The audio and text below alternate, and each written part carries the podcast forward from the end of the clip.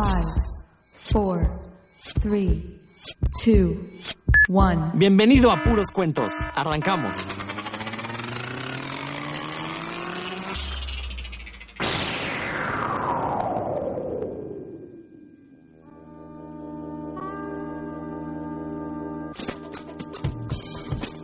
Y ahí se escuchan los carraspeos de Héctor McCoy, quien se encuentra ya en su sacrosanto hogar. Yo estoy Rodrigo Vidal Tamayo, me encuentro aquí en vivo y directo desde la cabina de Circo Volador Radio. Afortunadamente la vida me dio para volver a visitar la tierra que me vio nacer. Y aquí estamos de nuevo y pues, pues un tanto contrariados porque pues ya se estrenó esta película que la fanchiquillada dice que espera, había esperado por 10 años, lo cual es falso porque en realidad eh, hace seis es que, aparece por primera vez Thanos y hace tres se anuncia que va a haber este, esta película de Infinity War. Entonces vamos a dejarlo en que la esperaban desde hace seis. Y bueno, pues justamente vamos a discutir si realmente valió la pena tantos años de espera. Yo les puedo adelantar que a mí me pareció, quizás, aunque sí es la mejor película de Vengadores que hemos hecho, pero no es la gran película de cómics, eso es cierto, ¿no? La verdad. Y ahorita voy a explicar por qué. ¿De qué lado se encuentra Héctor? ¿Cómo estás, mi querido Héctor? ¿Qué pasó, mi querido Rodrigo Vidal? Este... A ver, Héctor, se escucha un poquito lejos, como si estuviera hablando a través de una lata. A ver, mi querido Ariel, a ver si le podemos mover ahí las... Haz tu magia, Ariel, por favor. A ver, Héctor, habla de nuevo, por favor. Oye, Rodro, la verdad que una Uy, se escucha peor, parece que estás hablando a través de un teléfono de esos, este, de rosca. habla, habla, tú preséntate. Oye, eh, pensé que, que, íbamos a hablar del programa, pero como que no entendí que venías, o sea, a la, la cabina. Yo te dije que iba a andar por estos rumbos. Pero bueno, ya no nos vamos a pelear al aire por eso. Ya mejor después la, me da lo de la leche de la niña. Esta pelea sería, según tú, creo que esta pelea, pelea sería mejor que la película, pero bueno, en fin. La verdad sí. Bueno, no, fíjate que eso está padre de la película. O sea, es una pelea de dos horas y media. Está chido, pues es mucha pucha pelea. La bronca es que pues, yo esperaba un poco más de carnita, ¿no? Sin albur. ¿O cómo no, ves? bueno, pero digo, finalmente es una película de, de, de cómics que se ha ido preparando durante 10 años, aunque dices tú 6 años eh, que se anunció, pero bueno, cierra un ciclo que tiene que empezó hace 10. Bueno, no sé si lo cierre, ¿eh? porque pues falta todavía la 4, que va a ser continuación directa de esta y sale el próximo año, entonces nada, nada, nada de que cierra, nada, el, cierre se cierra, el ciclo se cerrará hasta que termine este gran arco con pues la derrota de Thanos, en, la inevitable de, derrota de Thanos en, el, en, en Avengers 4, y no estoy echando a perder nada, digo, desde un principio se anunció que iban a hacer dos películas con Thanos, entonces se sabía que en esta pues iban a, iba a tener un final así como en suspenso y en la que sigue ya los héroes van a derrotarlo, ¿o no? Aparentemente si gana ya sabes quién, el mundo se va a acabar. Bueno, es verdad, para, para cierto sector de la población efectivamente se le va a hacer. Pero bueno, en lo que llegan los demás, porque pues, Roberto no está, este Dan también quedó de, de, de estar por aquí, pero pues no se conectan, eh, ya ven estas cosas de la tecnología. Pero bueno, pues vamos a darle por, pues... Por, por, una botana. Oye, Héctor, no sé si hay alguna noticia antes que debamos dar. No, pues realmente lo mismo de... Sobre todo pues, la noticia es que sí pegó en taquilla, es así, y en muy pocos días alcanzó pues, ahí la friolera de 800 millones. Y bueno, pues este, ya ahí fuera, la verdad, todo está girando alrededor de la película y, poco menos. ¿eh? Ya este fin de semana empieza Conque, que de lo que ya hablamos en algunos programas. Y realmente, pues ya creo que dijimos todo lo que teníamos que decir al respecto. No sé sí. si quieres añadir algo. No, no, no, pues este, la verdad, una decepción que no hayan traído a Katsuhiro Tomo y que no hayan traído un, un invitado así de peso, de peso pesado. Ni modo, pues no siempre se puede. Esperemos que los que vayan se diviertan, se la pasen bien, y nos platican qué, qué, tal se puso. Sobre todo sí. la, la, logística, que recordemos el año pasado fue el punto débil. Pues esperemos que ahora este año la mejoren. Bueno, mi querido Héctor, ya que si dices que no, no hay noticia ya, que dar. Ya apareció eh, Roberto, ya dio señales. De ah, ya dio señales, ahí sí lo pueden añadir a la llamada, por favor. Este, bueno, antes de eso, fíjate que mencionabas esto de la taquilla. Lo cierto es que en el caso de México, la verdad es que, pues tampoco es que sea noticia que, que, que rompa récords porque estuvo, bueno, está presente en el 96% de las pantallas de cine mexicanas.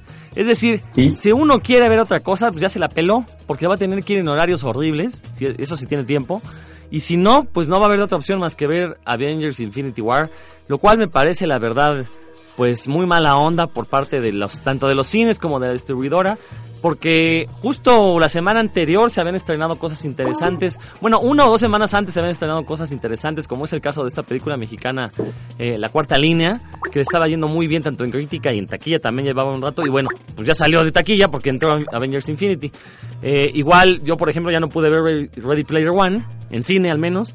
Eh, todavía sí en algunas pantallas, pero pues no me queda el horario y además están en funciones dobladas y pues a mí no me gusta que me la den doblada. Entonces, pues no, no la quiero ver así. Eh, igual Pacific Rim 2, ya no tuve chance de verla en cine. Aparte, bueno, ya tenía un rato que se había estrenado, pero lo cierto es que también Avengers aceleró que la sacaran de pantallas. Por ahí está el buen Roberto. ¿Ya, ¿Ya nos escuchas, Roberto? Sí, sí, sí, ¿qué tal? Buenas tardes, mi querido Rodor, ¿cómo estás? Vientos, vientos. Pues ahorita te cedemos la palabra. Nada más mencionar, entonces esto del el supuesto récord, bueno, no el supuesto, el récord de taquilla, pues obviamente si saturas las pantallas, pues vas a romper la taquilla, o sea, no, no, no queda de otra. Y además, también, bueno, sí, sí es cierto, la gente quería ver esta película, pero yo creo que sí había chance de, de que convivieran ahí otras películas junto con Avengers 3.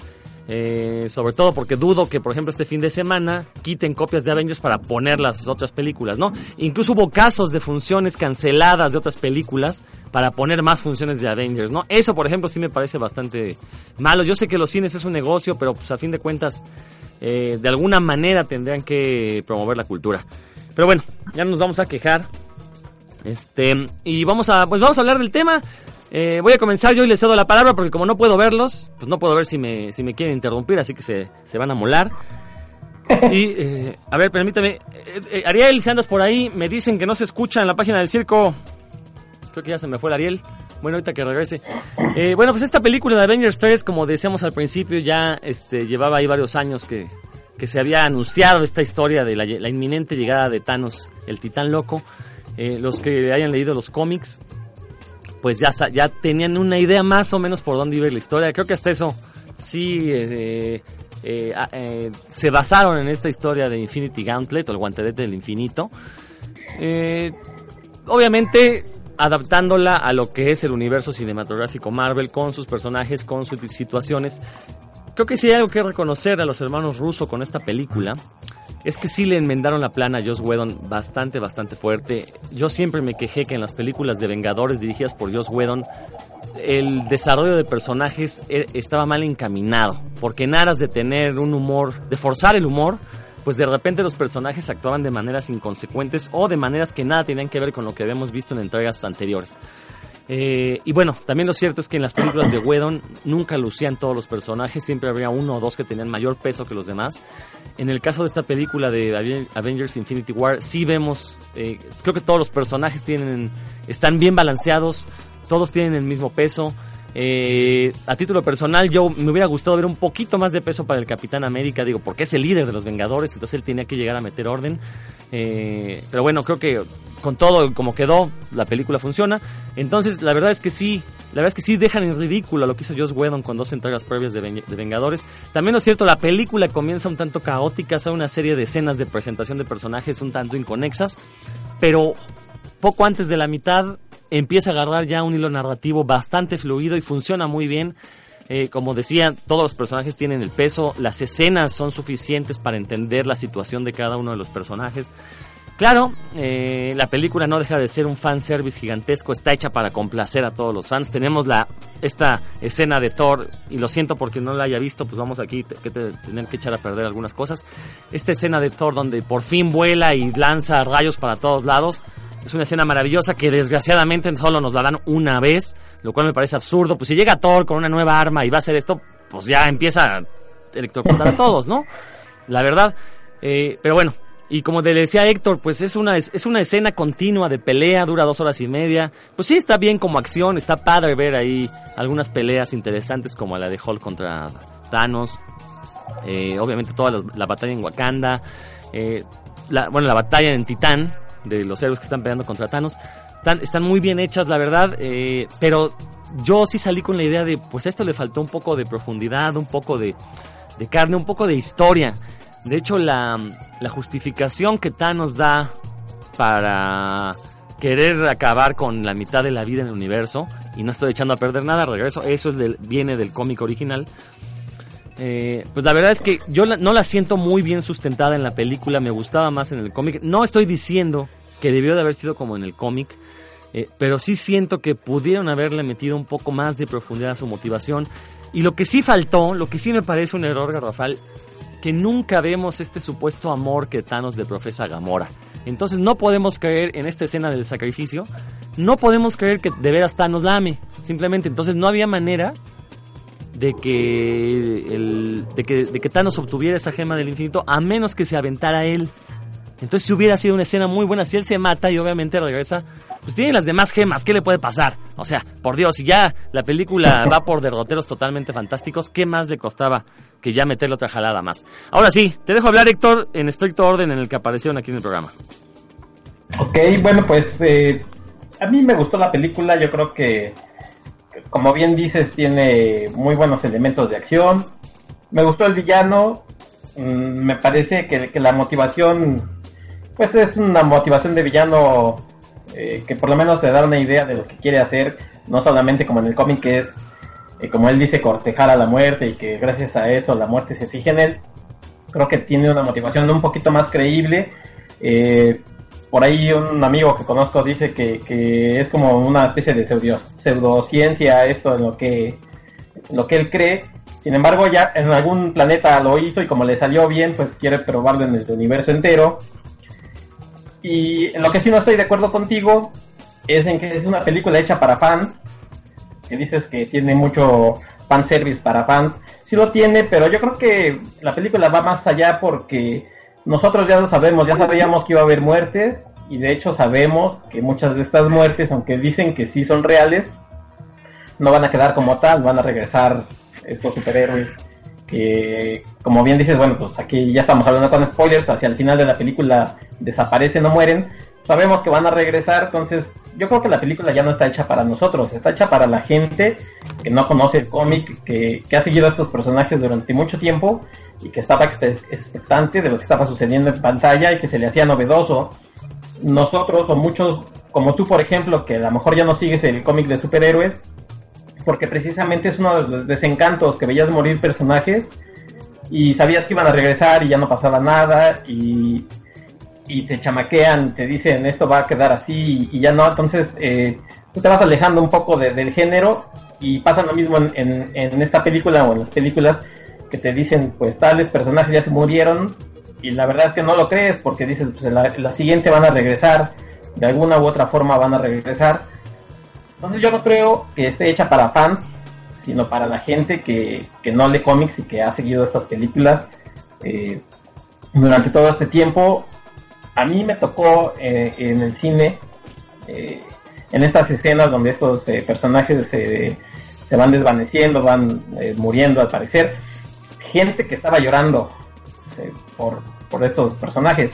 Entonces, y yo no creo que, hay, que sean eh, lectores de cómics, no les pregunté la verdad, pero sí llegué a, a, identificar por lo menos tres o cuatro sollozos diferentes, así muy cercanos a mí, no sé eh, hacia los otros rincones de la sala, pero sí gente que sí estaba llorando y la verdad eso sí me emociona un poco porque... ¿De qué edad, de qué edad eran los que lloraban, Héctor? Híjole, se oían como entre adolescentes y eh, una, yo una, de, distinguí una voz como de una chica que se veía que estaba como en sus 15, eh, muy cercanos a los 20, o sea, estaba atrás de mí, la vi, este, ya cuando me levanté, así como de reojo de a ver estos, quiénes son, estaban unos chavos, y te digo, así me emociona porque son, para mí son personajes que yo conozco desde hace 30 años, eh, o más, 35 años, y los quiero mucho y, gente que, a lo mejor los conoce de, poco con solamente las películas que, les llegue, no sé, a afectar de esa manera, la verdad es que sí me emociona eh, como un poco compartir el cariño que tengo por, no sé, por Spider-Man, por ejemplo, que es donde, donde de plano si una chica o un chico, no sé, eh, sí de plano dijo, no, no, no, es que no se muera y se oía que estaba, estaba emocionado. Y eso creo que sí se contagia un poquito como de decir, ven, eso es lo que, lo que a mí me gusta, eso es lo que eh, me emociona a mí desde hace tantos años. Qué bueno que ustedes pues, les está llegando, aunque sea de este formato, pero que me entienden por qué, por qué quiero estos personajes.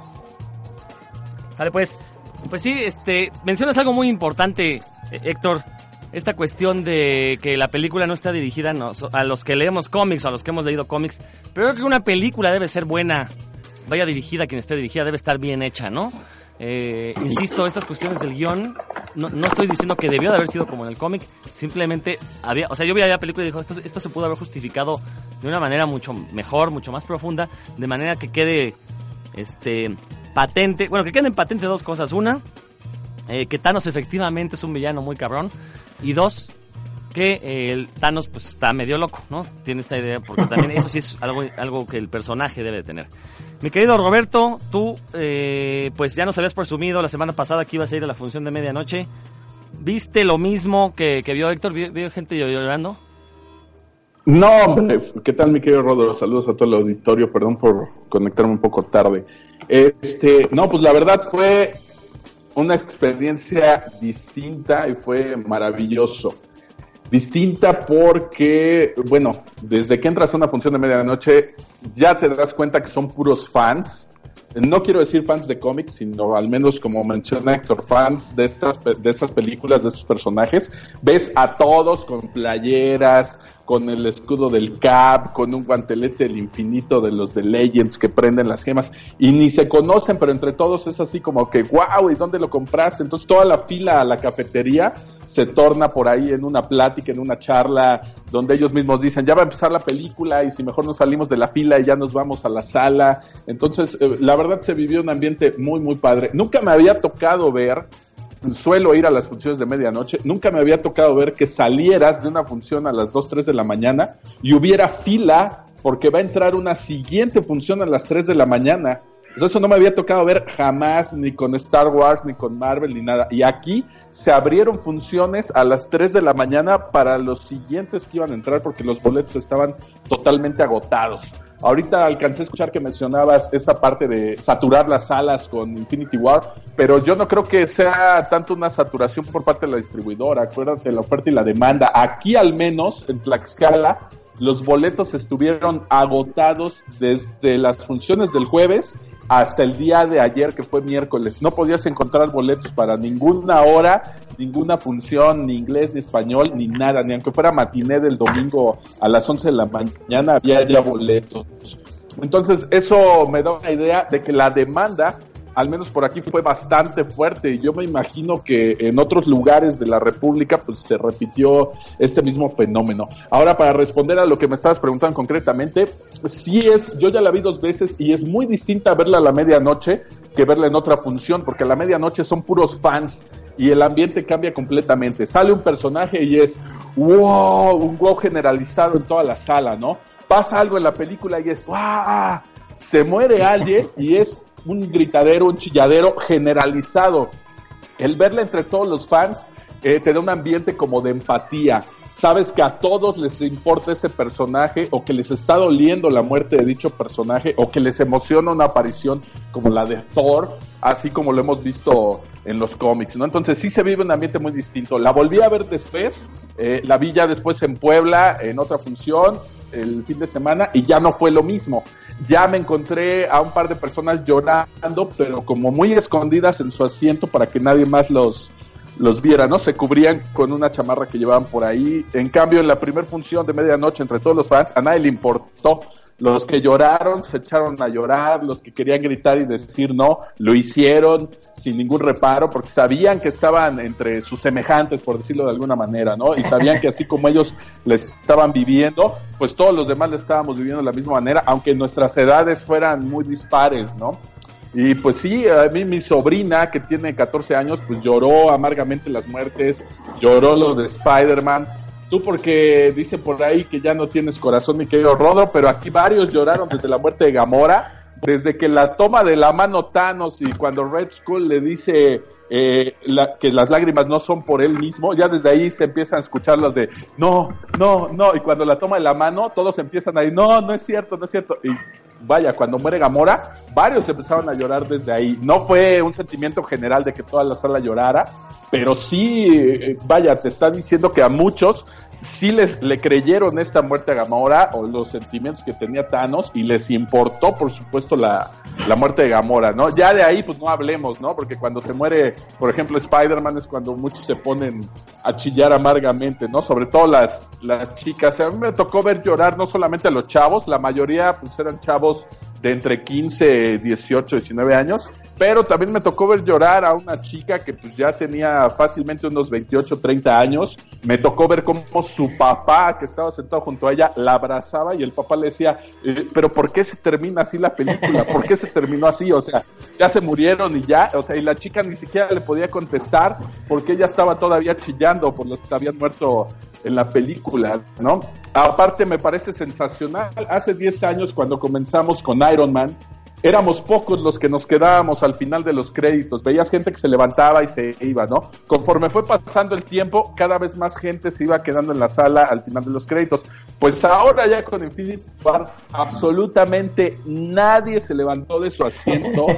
Todos, todos, todos, todos, todos se quedaron hasta el final de los créditos, ¿no? Y se va viendo el cambio. Anteriormente en las funciones pues eh, empezaban los créditos y ya prendían como las luces, ¿no? Entraban los del cine como a recoger la basura y a medio barrer. Ahora no, ahora respetaron todo hasta el final, hasta que acabó la escena extra, hasta ahí prendieron las luces y entraron los chicos del cine. Eso me va dando a mí una pauta de cómo ha ido evolucionando también el público y los cines al proyectar estas películas, ¿no? Y te vas dando cuenta cómo sí cada vez hay más fans. No estoy diciendo del cómic, pero sí más fans de las películas, ¿no? Gracias a estos personajes. Ahora, a, aludiendo un poco a lo que decían ustedes dos, eh, tiene algo de razón mi querido Rodro en decir que la película es para fans, es para fans de las películas, porque si tú conoces a estos personajes y no has visto nada anterior, pues difícilmente llegas al cine y ves la película y le agarras la onda, ¿no?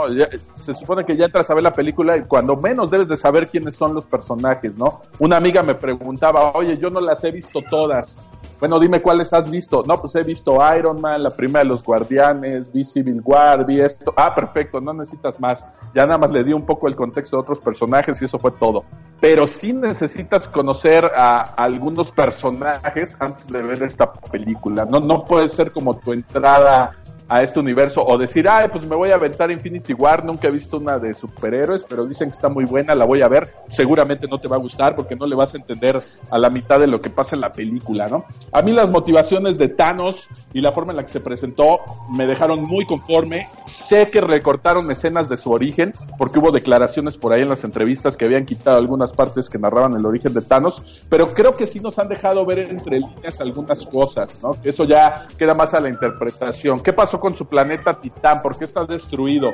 Algunas personas dicen, lo destruyó él mismo. Pues ahí ya hay un análisis de otras películas donde en Guardianes de la Galaxia, cuando el coleccionista les narra el origen de las gemas, se ve como uno de los celestiales está destruyendo un planeta y es muy similar al planeta de Thanos, ¿no? Entonces, por ahí podría tener el origen de, de estas ideas que él carga y pues de toda esta maldad, por llamarlo de alguna manera, ¿no? Por supuesto, eso no nos lo dejaron eh, así totalmente explicado en la película, pero creo que sí hay cosas que se pueden ir leyendo entre líneas y a mí la verdad me dejó muy conforme. Yo no esperaba verlo enamorado de, la muerte ni de Hela, como se manejó en algunas teorías.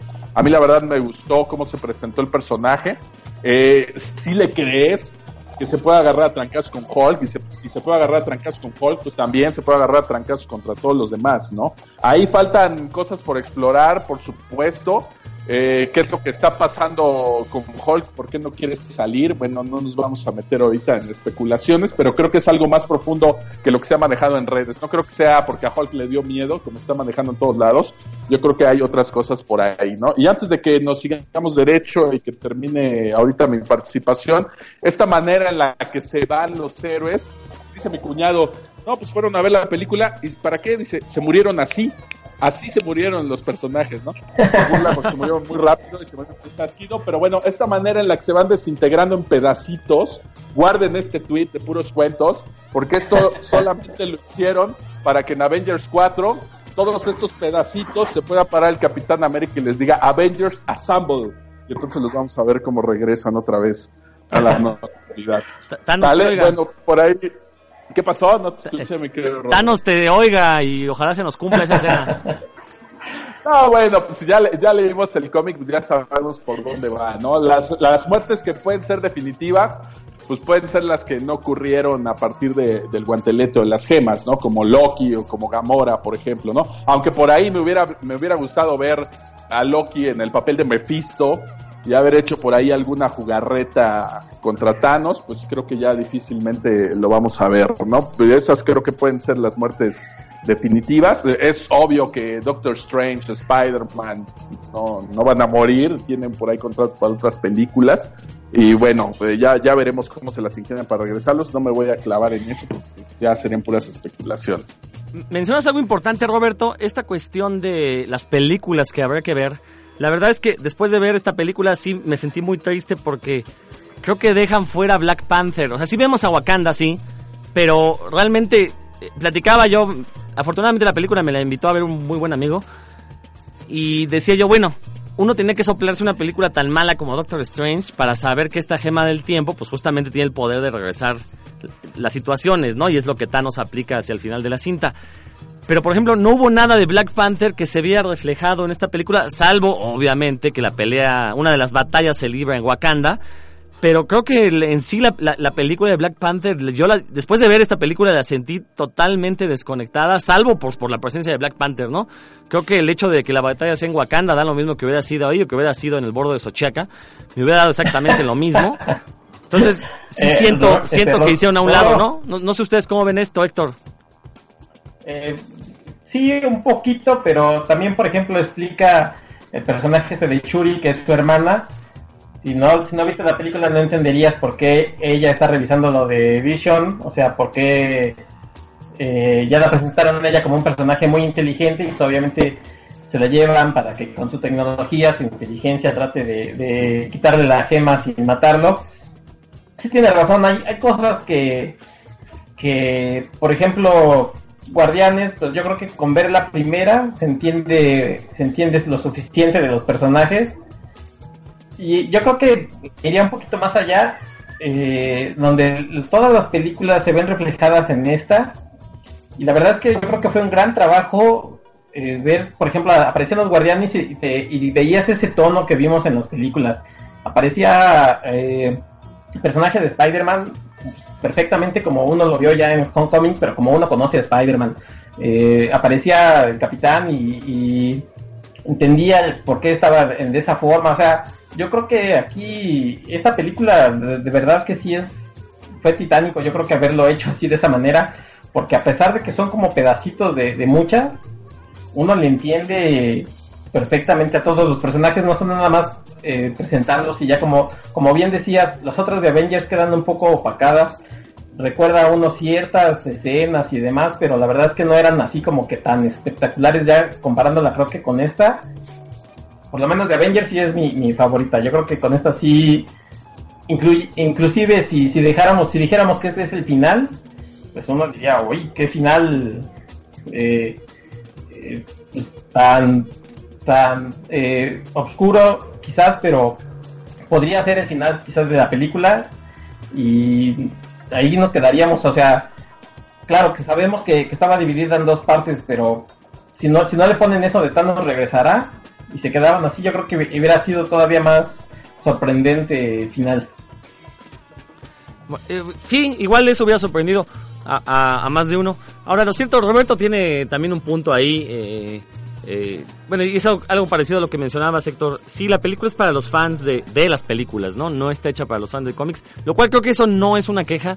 Y qué bueno que lo hayan hecho así. Eh, yo sí, hay que reconocerle, los hermanos Russo, la verdad es que se aventaron un gran guion. Y dices algo que es muy cierto, Héctor.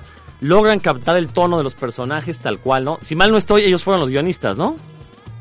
Sí, ellos eh, junto con otros dos eh, que lo hicieron y tuvieron ayuda de, los directores de las diferentes películas, quienes les decían, oye, este personaje, ¿qué sería? ¿Cómo, cómo reaccionarían? ¿Qué dirían?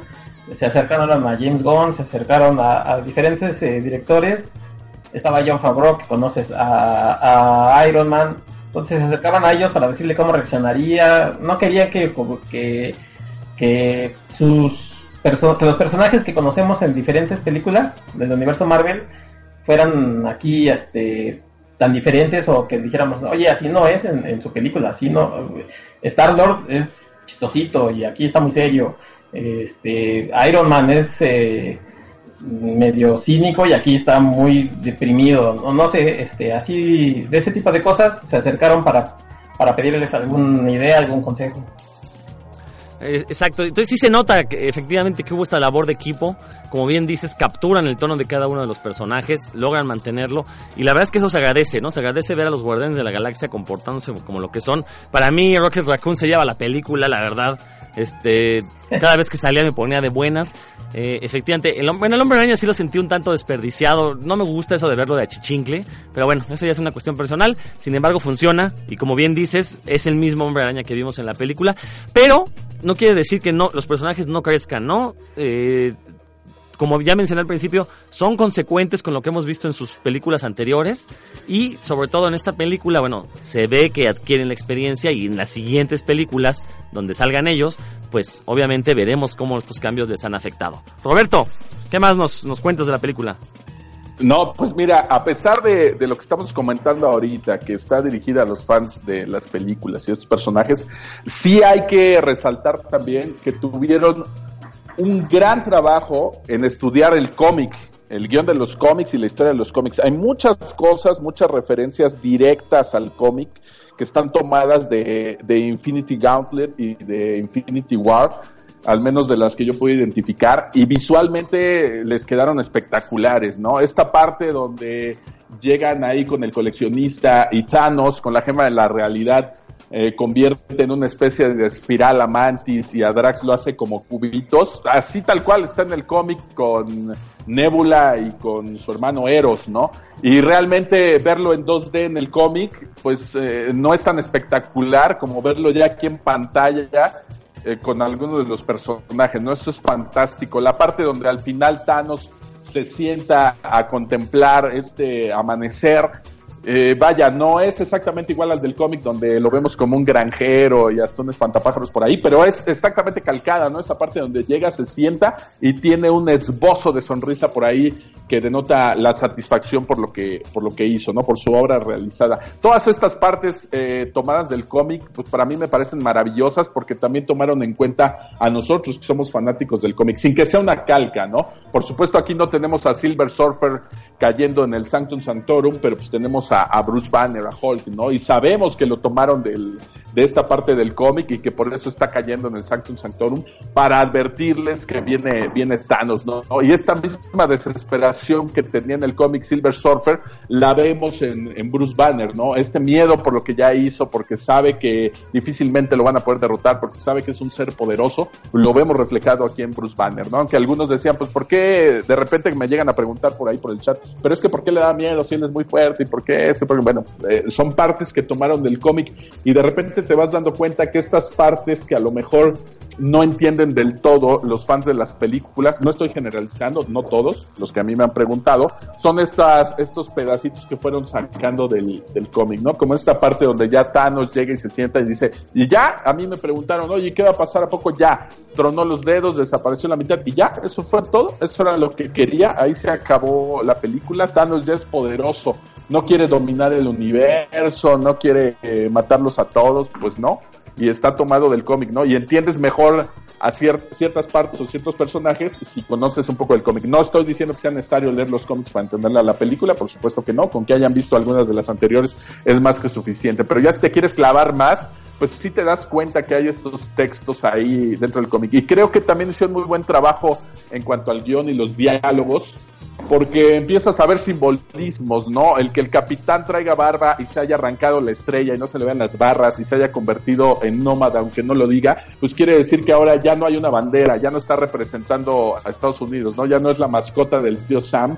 Entonces las frases que él se avienta, por ejemplo, cuando se encuentra con esta proyección del general Rose, pues cobran un sentido distinto cuando ya ves que es alguien sin bandera, ¿no? O alguien que a, quien su propia patria le dio la espalda o él le dio la espalda, como lo quieras ver, ¿no? Entonces, este juego de diálogos van tomando un nuevo sentido cuando dice, pues no, no estoy pidiendo permiso, no vengo a disculparme. Ahí ya vas viendo que hay otro juego detrás en los diálogos que, que tiene otra riqueza, otra profundidad, o le puedes tú dar otra lectura, ¿no? Que a lo mejor los fans que son más chavitos como mi hijo, pues nunca se van a dar cuenta de eso, ¿no? Más bien eso es un trabajo que se agradece por parte de los que somos los fans un poco ya más veteranos. Y creo que sí hay un buen trabajo de diálogos, una buena interacción con los personajes. Mencionabas, Rodro, ahorita Spider-Man, que no te gusta verlo ahí como desperdiciado, pero prácticamente ese fue su papel en, los cómics, ¿no? De, Infinity War o Infinity Gauntlet. En algún momento recordemos que podíamos leer los pensamientos de los personajes en estos globitos, cosa que no podemos hacer en las películas.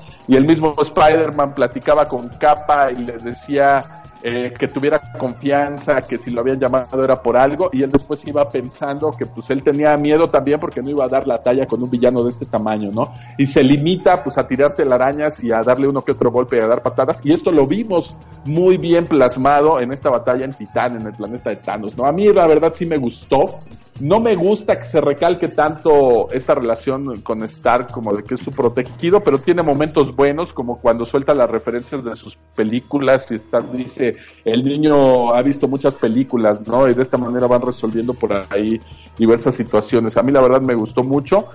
Y bueno, eh, la forma en la que se muere por ahí en los brazos de Stark, bueno, mi hijo ya estaba por ahí al borde, al borde del llanto, ¿no? Porque sí tiene como cierta empatía con el personaje y la verdad a mí sí me gustó cómo los plasmaron a todos, ¿no? He, escuchado varias quejas por ahí de quienes no son eh, muy fans de los guardianes acerca de Drax, que pues le gusta como arruinar los momentos o que actúa muy estúpidamente o muy bobo, pero realmente él es así en el cómic, así es el personaje, ¿no? Incluso Hulk, siendo Hulk, pues lo llega a llamar idiota en algún momento en el cómic, ¿no? Le dice, idiota, yo estoy de tu lado, ¿no? O sea, así es Drax entonces, esos momentos que a veces a la gente le resultan chocosos aquí en las películas, pues son realmente lo que lo definen a él o es parte de su personalidad exageradamente inocente, ingenuo, estúpido, eh, vaya, simple, un humor muy simplón de alguna manera. Entonces, para mí sí están muy bien plasmados y, me resulta una gran, gran adaptación.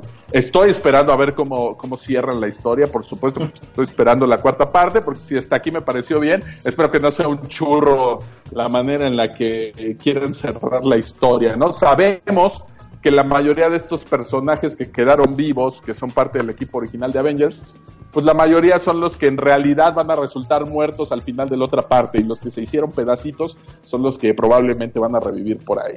Sin embargo, hasta ahorita yo me quedo muy satisfecho por haber pagado mi boleto, dos funciones, mis combos y todo. Mi única queja es que jamás pude conseguir el guante este de la palomera que vendían en Cinemex y pues ya mi hijo me lo anda reprochando por ahí. Pero fuera de eso, yo quedé muy conforme y ya la vi dos veces y seguramente la veré por ahí una tercera vez antes de que la quiten de, de las carteleras, que bueno, todavía le queda un buen rato, ¿no? Exacto. Igual, a, mí me costó trabajo conseguir boleto. ¿eh? Yo quería verla desde el lunes y pues no se me hizo, tuve que esperarme hasta el miércoles. Eh, algo que mencionaban, que sí es cierto, esto de verlo a medianoche, pues sí, se genera una comunidad mucho mayor. Yo la vi con gente que me imagino que ya era su segunda o tercera vez y no fue lo mismo, la gente no se emocionaba. Igual eso se me contagió, justo como ya se esperaban las cosas, como que la gente no, no reaccionaba con, con la sorpresa que, que ameritaba. Eh, otra cosa que hay que reconocer en la película es que a pesar, eh, en dos horas y media, pues vemos cómo Thanos junta cinco gemas del infinito, ¿no? Y no se notan de manera apresurada. En ese aspecto sí le concedo a los rusos que eh, son buenos narradores, saben contar la historia les digo, repito, mi único pero en realidad es eso, ¿no? Que me hubiera gustado ver más historia, más trasfondo, más este sustento fuera de estas batallas espectaculares. No sé, esa es una cuestión ya de deformación mía. Eh, pero bueno, eh, no creo que sea una mala película, no lo es, de hecho, no lo es.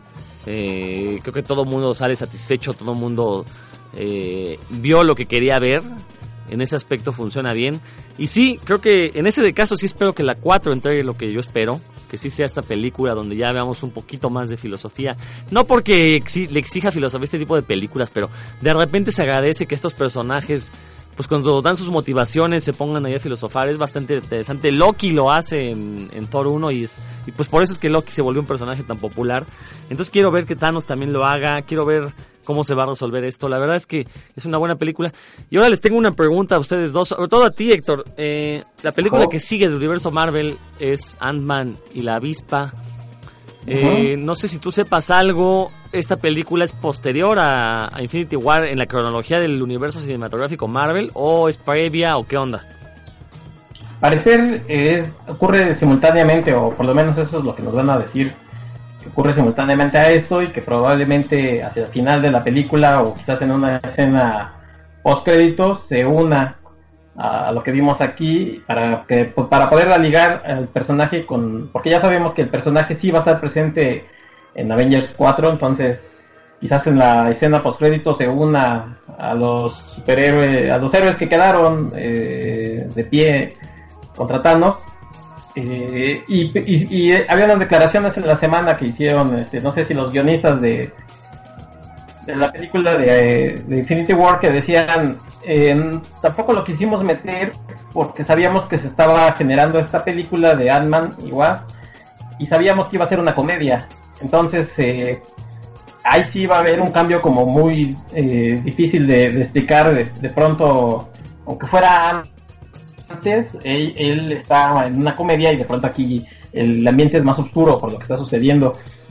Y sí, creo que si ya vieron el tráiler, el tráiler que salió la semana, la semana de, de Ant-Man sí se ve que es una comedia mucho más ligera, como lo fue la primera parte, la primera película, que fue una comedia entretenida, con estos guiños que siempre nos han gustado de que las cosas se hagan grandes, se hagan chiquitas. Pero el personaje sí, sí va a aparecer, ¿qué pasa Roberto? Sí va a aparecer en la siguiente y ahí sí, yo creo que sí van a ligar hacia el final de, la película. Y ya nada más quería añadir un poco sobre tu comentario de, de los hermanos rusos. No sé si estés de acuerdo conmigo, que las mejores películas, por lo menos para mí las que están, creo que hasta arriba, es eh, Winter Soldier y Civil War, que son de ellos dos. Me parece que han, son los directores que mejor han entendido eh, eh, este universo, estos personajes. Por eso están, me parece a mí que, muchos lo tienen, esas dos películas, este, en alta estima, porque le han dado perfectamente a lo que quieren los fans, a lo que es el personaje, a lo que la gente que no conoce al Capitán América, que creían que era pura bandera, eh, les ha dado que es un personaje humano y demás, y yo creo que, que saben hacer muy bien su chamba y al parecer después de, Avengers 4 pues le van a decir adiós en un buen rato a todo este universo. Sí, efectivamente, creo que ellos junto con James Gunn son los únicos que han hecho películas originales dentro de, de este universo cinematográfico. Eh, porque los otros pues han sido maquileros, ¿no? Incluso este Kenneth Branagh por ahí, a pesar de que lo hizo muy bien, pero fue un producto de maquila, ¿no? Y creo que tanto los rusos como James Gunn sí han logrado crear personajes que se han vuelto memorables, ¿no? Creo que todo el mundo somos fans de Winter Soldier, todo el mundo somos fans de los Guardianes de, la Galaxia, y sí, coincido contigo, este, Robert, eh, Héctor.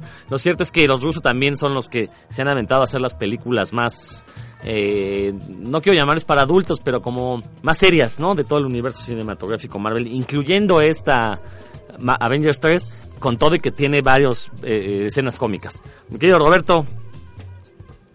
Eh, bueno, estas escenas cómicas que mencionas ahorita, realmente ahora sí no las sentí fuera de lugar. Para mí funcionan muy bien y en realidad van de acuerdo al personaje y a lo que se está narrando en el momento, ¿no? Hubiera sido terrible ver chistes cuando se estaban desintegrando en pedacitos, por ejemplo, eh, cosa que afortunadamente no ocurrió. Y no, yo siento que están muy bien planteados estas, estas escenas cómicas o estos chistoretes que se avientan por ahí. Creo que van muy bien de acuerdo al personaje y a la trama que están contando. Fueron bastante pertinentes y no los sentí fuera de lugar, como de repente se sintió un poco saturada la de Thor Ragnarok, por ejemplo.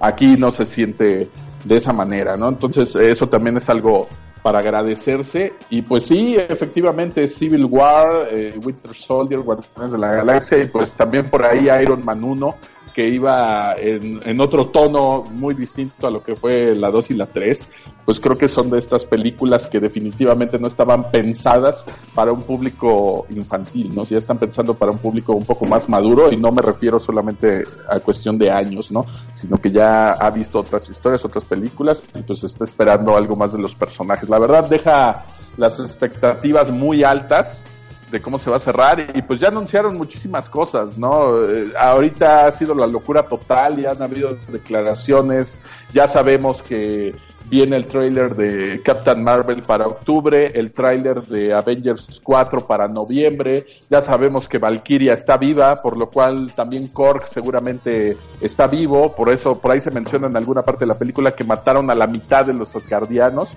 entonces la otra en esa otra mitad pues seguramente por ahí va Valkyria, hay muchas cosas para imaginar, para especular y una de las dudas que me han mandado más frecuentemente por los chats es ¿por qué cuando Thanos chasquea los dedos con las gemas y se supone que desaparece la mitad de los seres vivos, ¿por qué en ese momento se va con Gamora, ¿no? Con esta Gamora niña y se ve todo de color naranja, si se va dentro de la gema, qué es lo que está pasando, si Gamora está viva, ha habido muchas especulaciones al, al respecto, ¿no? No he querido eh, como darles una explicación muy detallada, pero creo que aquí ya nos van dando pistas de por dónde se va a ir. En algún momento de la película, cuando mencionan esta gema, la gema del alma, eh, se menciona que es la más peligrosa de todas las gemas, no la más poderosa, mencionan la más peligrosa. Entonces ahí también ya nos van dando ciertas pistas de, de por dónde puede ser por ahí la onda, ¿no?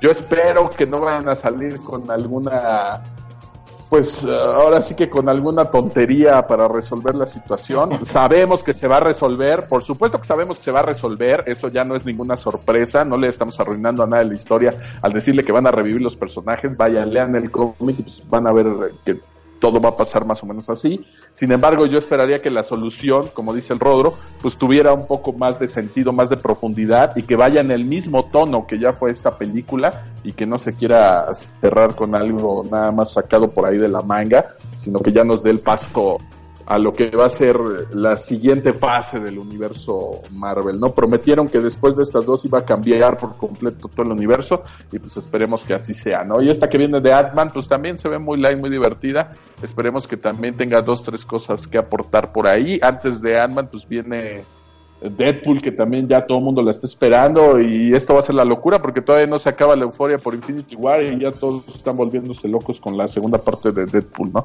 Entonces ahí vamos a ver qué pasa en los cines. Por lo pronto, al menos aquí, sigue estando llenos prácticamente todas las funciones. No he visto que la quiten de ninguna sala. Aquí está en siete salas de, de un complejo y creo que en seis del otro complejo. Entonces, pues es la locura, siendo un estado tan pequeño Tlaxcala, pues vaya a ver que las salas se siguen llenando y llenando y llenando. Y gente que me escribe, me acaban de escribir para decirme que apenas la van a ir a ver este fin de semana que viene porque no habían encontrado boletos, pues vaya, quiere decir que ha funcionado excelentemente bien, ¿no? Gente que no está interesada en los superhéroes está viendo estas películas y pues para mí eso ya es un plus, el que gente que antes no volteaba a ver estos personajes voltea a verlos y diga, pues qué es lo que está pasando con estos, vamos a echarles por ahí un ojito, ya para mí es un plus, ¿no? El atraer a nuevas personas que estén interesadas en esto. Oigan, yo les tengo una pregunta, a ver si a lo mejor estoy siendo muy tonto o muy ingenuo. Hace unos meses vi una foto donde salían eh, Benedict Cumberbatch, creo que era Robert Downey Jr. y Charlie Cox en lo que parecía ser el set de una película. Tomando en cuenta que Vengadores 4 se estrena ya el próximo año, que eso quiere decir que ya se, si no es que ya se filmó, o inició sus filmaciones hace ya unos meses. ¿Ustedes creen que podamos ver en pantalla los personajes de las series de Netflix? Digo, dado que faltan héroes, pues va a ser necesario trabajo de a nivel de calle, ¿no? Que es justamente lo que los personajes de las series de Netflix hacen. No sé si ya se hayan corrido rumores por ahí en las redes. Héctor. Eh, bueno, lo que nos han dicho los productores es que precisamente esto que te comentaba de que algunos directores de las películas fueron llamados y estaban ahí para decirles eh, cómo funcionarían sus personajes, según ellos no habían tenido el tiempo porque son muchos los directores de, de las series, sabemos que no, son no es un solo director, sino que a veces son varios para los capítulos, entonces que no, no habían tenido como que ese tiempo para decir en dónde los ponemos, cómo los vamos a desarrollar. No ha habido rumores, ellos dicen que no, que van a seguir sin aparecer. Eh, la idea es que a lo mejor en sus, en sus series se mencione algo por ahí, pero yo hasta donde sé, por lo, hasta hoy, ellos niegan que, que puedan aparecer estos personajes. Ah, ok. Digo, Roberto va de, creo que tiene alguna ah, perdón, Roberto. No, no, nada más apuntar que ya habíamos mencionado aquí en algún programa que cuando se arme todo este despapalle de que quieran revertir lo que hizo Thanos, probablemente aquí ya vimos que va a haber viajes en el tiempo, incluso ya sabemos que hay una actriz contratada para interpretar a la hija de Atman y pues ya, ya es más grande, ya no es una niña, entonces probablemente viajen tanto al futuro como al pasado. Hemos visto a personajes que están en el contexto de la batalla de Nueva York, de la primera película de Avengers, entonces van a viajar al pasado. Entonces, entre todos estos saltos que hacen, probablemente podamos ver un guiño a estos personajes de la serie de Netflix y que tengan un papel protagónico eh, lo más seguro, bueno, por los comentarios que yo he visto en redes acerca de lo que menciona Rodro, para mí lo más probable es que solamente vaya a ser un guiño sin que necesariamente vayan a aparecer dentro de la trama, ¿no? Porque obviamente al aparecer Daredevil, pues a todos nos gustaría que tuviera un poco más de protagonismo, más que un mero cameo. Entonces seguramente en caso de aparecer, pues solo será como una como una referencia, ¿no? Como bien apunta por ahí Héctor, pues siguen señalando que no va a pasar, no va a pasar, no va a pasar. Pues a mí me gustaría ver, aunque sea un guiño, ¿no? Aunque sea un pequeño cameo, ojalá que, que suceda, cuando menos eso ya me estaría dando a entender que sí se reconocen entre, entre estos distintos universos, reconocen la existencia uno del otro, ¿no? Y eso estaría genial. También es una muy buena oportunidad para que se hayan desintegrado todos los, los del reparto de agentes de Shield sería una buena forma de poner borrón y cuenta nueva, ¿no? No, pero por ahí sale Coulson, ¿no? Creo en... No sé si en Ant-Man o en Captain Marvel va a salir la gente Coulson. Captain Marvel va, a aparecer como es una, digamos, precuela. Está en el pasado. está situada en los noventas, ahí va a aparecer él. Ah, perfecto. esa no me la sabía, fíjense, no sabía que era, estaba situada en el pasado. Eh, Nick Fury tiene sus dos ojos, tiene cabello, ahí lo vas a ver con cabello. ¿Eso dónde lo vieron? ¿Que ya se filtraron escenas o qué? Sí, fotografías ya. Ah, ok, ok, ok, ok, pues habrá que... Habrá que... Perdón, escuché que dicen que, que es una película ya de época, no saben cómo me pegó eso. No, hombre, de época cuando las hagan de los 80. A ver si cuando veamos una película Marvel. Marvel no, es igual, mano. bueno, pues, pues la verdad es que los oigo muy contentos. nomás de, escucharlos ya me dieron ganas de volver a verla para ver si, si renace en mí ese amor por esta película. Insisto, yo salí con un... O sea, no salí ni, ni, ni, ni muy contento, tampoco salí molesto. Simplemente dije, ok, estuvo divertida, va. Pero yo sí, me hubiera gustado más que, que fuera la película del año. Eh, en ese aspecto me gustó, creo que más Pacific Rim 2, que después la platicaremos porque la verdad también me parece que es una eh, eh, homenaje a, toda a todos los ñoños que fuimos fans de Massinger de niños, creo que es la mejor película jamás hecha de Massinger, pero bueno, de eso hablaremos después, el tiempo se nos está terminando, no sé si tengan algo, algunas últimas palabras que decir acerca de esta película, Héctor, tú que eres más... Este... Roberto tiene un... Ah, Roberto, perdón, Roberto. No, no, nada más apuntar que por favor, aquí en Cinépolis todas estuvieron en español, no hubo una sola función en inglés, pues es realmente terrible escucharla doblada al español, si ya la ven en inglés. Hay muchas cosas que incluso no tienen ni siquiera sentido. Ya después en otro programa apuntaré exactamente cuáles diálogos de plano ni siquiera tienen sentido en español. Y yo sé que hay muchas salas donde está en español y solo una o dos en inglés. Pues por favor, si no la han visto, traten de verla en inglés. Y si ya la vieron en español, vuélvanla a ver, pero en inglés y van a ver que la experiencia es completamente distinta. No la vean, por favor, en español, porque hay cosas de plano terribles. Ese sería mi último comentario y pues un saludo para todo el auditorio, un abrazo para todos ustedes y allá en cabina. Sí, tienen toda la razón, Roberto. Yo no sé por qué hacen eso. Si de por sí ya tienen 20 salas con la misma película, ¿qué les cuesta poner una cuarta parte en, su idioma original, no? La verdad es que es una, es una grosería. Y luego lo peor es que se quejan de la piratería. Pero bueno, en fin, así es el mundo mexicano. Héctor, rápidamente, palabras de despedida.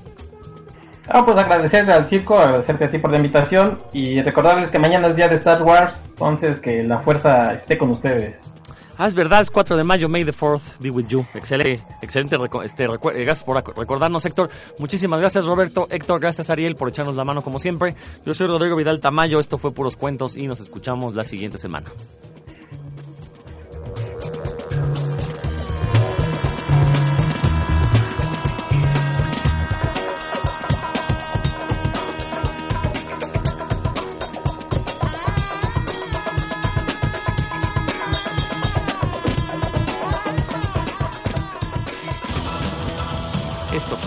Puros Cuentos Te invitamos a seguirnos el próximo jueves a las 7 de la noche. No nos falles.